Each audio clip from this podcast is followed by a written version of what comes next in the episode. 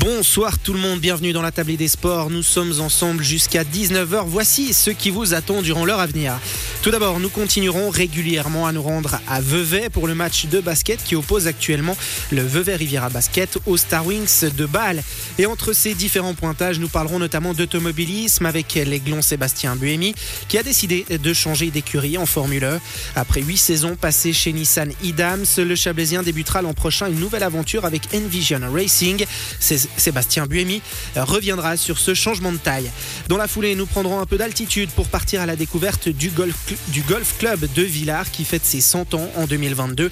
Michel Huelin, membre du comité du club, passera en revue une partie de la riche histoire de cette entité qui a donc vu le jour en 1922. Et dans la seconde demi-heure de cette émission, nous profiterons d'évoquer le début de la saison de Coupe du Monde de ski alpin.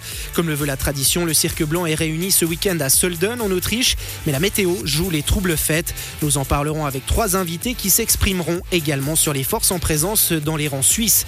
Le programme est donc copieux, restez bien avec nous, nous sommes ensemble pour une petite heure et on entre tout de suite dans le vif du sujet.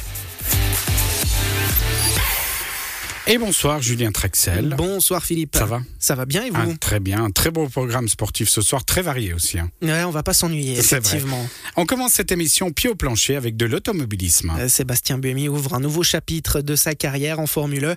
Après huit années passées au sein de l'écurie Nissan Idams, le pilote d'Aigle a opté pour une nouvelle aventure. Il faut dire que les deux dernières saisons ont été difficiles pour le Chablaisien. Afin de se relancer, il a donc décidé de s'engager pour plusieurs années avec l'équipe privée britannique Envision Racing. Son but, pouvoir à nouveau se mêler à la lutte pour la victoire.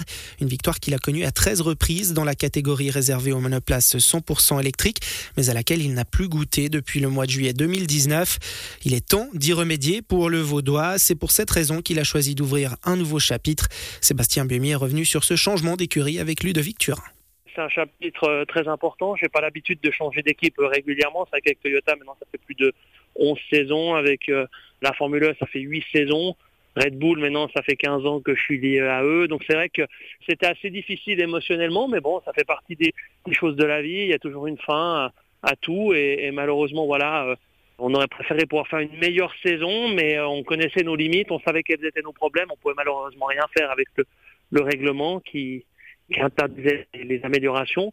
Donc voilà, on va essayer de faire euh, maintenant au mieux euh, avec cette nouvelle équipe euh, pour la saison 9 de la Formule 1. Sébastien Buemi, vous êtes en Formule E depuis sa création en 2014 et puis c'est finalement la, première fois que vous allez changer d'écurie. Est-ce qu'il y a une pression particulière à ce niveau-là?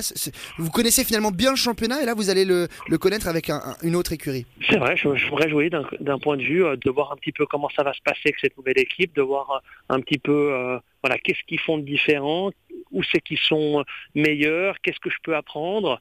Donc je vais essayer d'optimiser toutes mes connaissances, toute mon expérience et la mettre à profit le, mieux possible dès la saison 9 au Mexique au mois de janvier. Mais c'est vrai que c'est un petit peu un saut dans l'inconnu, on ne sait pas trop, mais d'un autre côté, c'est assez excitant. Vous rejoignez la team britannique Envision Racing, justement. Comment est-ce que le rapprochement s'est fait entre vous? Bah, Je connais les, quasiment tous les teams depuis très longtemps, donc euh, j'estimais que c'était une équipe qui pouvait me, me, permettre de faire de bons résultats. C'est une équipe qui est quasiment à chaque fois terminée dans les quatre premiers du championnat. Donc c'est une équipe, euh, c'est une des équipes qui a marqué le, je crois que c'est l'équipe qui a marqué le plus de points derrière euh, Nissan Idams. C'est l'équipe qui a quasiment le plus de victoires. Donc c'est, c'est sur le papier une très bonne équipe. C'est une équipe privée qui roulera avec le, le powertrain, donc avec la voiture Jaguar, la voiture qui a terminé deuxième du championnat euh, la saison passée. Donc sur le papier, c'est une très bonne équipe qui a toujours réussi à bien maximiser le potentiel qu'elle avait et on, espère voilà pour continuer comme ça. Sur le plan des résultats, ça semble assez clair, euh, des bons résultats pour cette équipe. Est-ce que c'est l'unique raison de votre votre arrivée? Il y a aussi l'ambiance, peut-être les, les, relations que vous avez peut-être avec les gens que vous connaissez déjà? Ouais, c'est sûr que c'est des gens que je connais euh, très bien maintenant depuis plusieurs années. C'est des gens que je respecte beaucoup. C'est des gens avec qui euh, je me suis battu durant ces huit saisons. Et puis voilà, j'avais décidé que je voulais plus continuer avec euh, avec euh, Nissan Idams, donc c'était une bonne euh, une bonne solution de pouvoir aller dans cette équipe. Neuvième saison, on l'a dit, la saison prochaine pour vous, Sébastien Buemi, vous êtes l'un des plus expérimentés du championnat. Est-ce que vous conservez toujours cette même attractivité qu'au moment où vous avez rejoint, vous avez finalement connu les débuts? Bah écoutez, c'est sûr que plus on gagne, plus on est attractif pour les équipes. Bah, c'est sûr que la saison passée, bon bah c'était un peu difficile. Maintenant, ça fait partie du jeu. Hein. De temps en temps, on a la meilleure voiture, de temps en temps on l'a pas. Maintenant, à moi de me mettre en position, de pouvoir me, me battre aux avant-postes dans une bonne équipe. Après, moi, je pense, voilà, j'ai toujours l'envie de me battre devant, l'envie de gagner. Donc, euh, je me réjouis déjà d'être sur la grille à Mexico au mois de janvier. En termes d'ambition, on l'a dit, les deux dernières saisons se sont terminées avec un petit arrière-goût quand même, hein, 15e place, 20e il y a deux ans. Est-ce que vous repartez avec de solides ambitions, du fait aussi que vous allez intégrer une nouvelle équipe? On peut repartir sur de nouvelles bases Voilà, alors après, bien entendu, c'est sûr que sur le papier, ça ça semble pas terrible, les résultats des deux dernières saisons. Après, il faut la comparer euh, à nos coéquipiers. C'est que l'année passée, j'ai fait un, bon travail, je dirais, en comparaison avec mon coéquipier qui est le seul à avoir la même voiture que moi. Donc voilà, cette année, maintenant c'est nouveau. Ça serait une nouvelle voiture pour tout le monde. C'est très difficile de prédire euh, si on sera compétitif ou pas. Mais en tous les cas, sur le papier, c'est bien. Il y a la motivation, euh, l'équipe a les moyens de ses ambitions, donc on, va essayer de tout faire bien et, on aura la réponse euh, d'ici quelques mois. Vous êtes aussi engagé dans le championnat du monde d'endurance.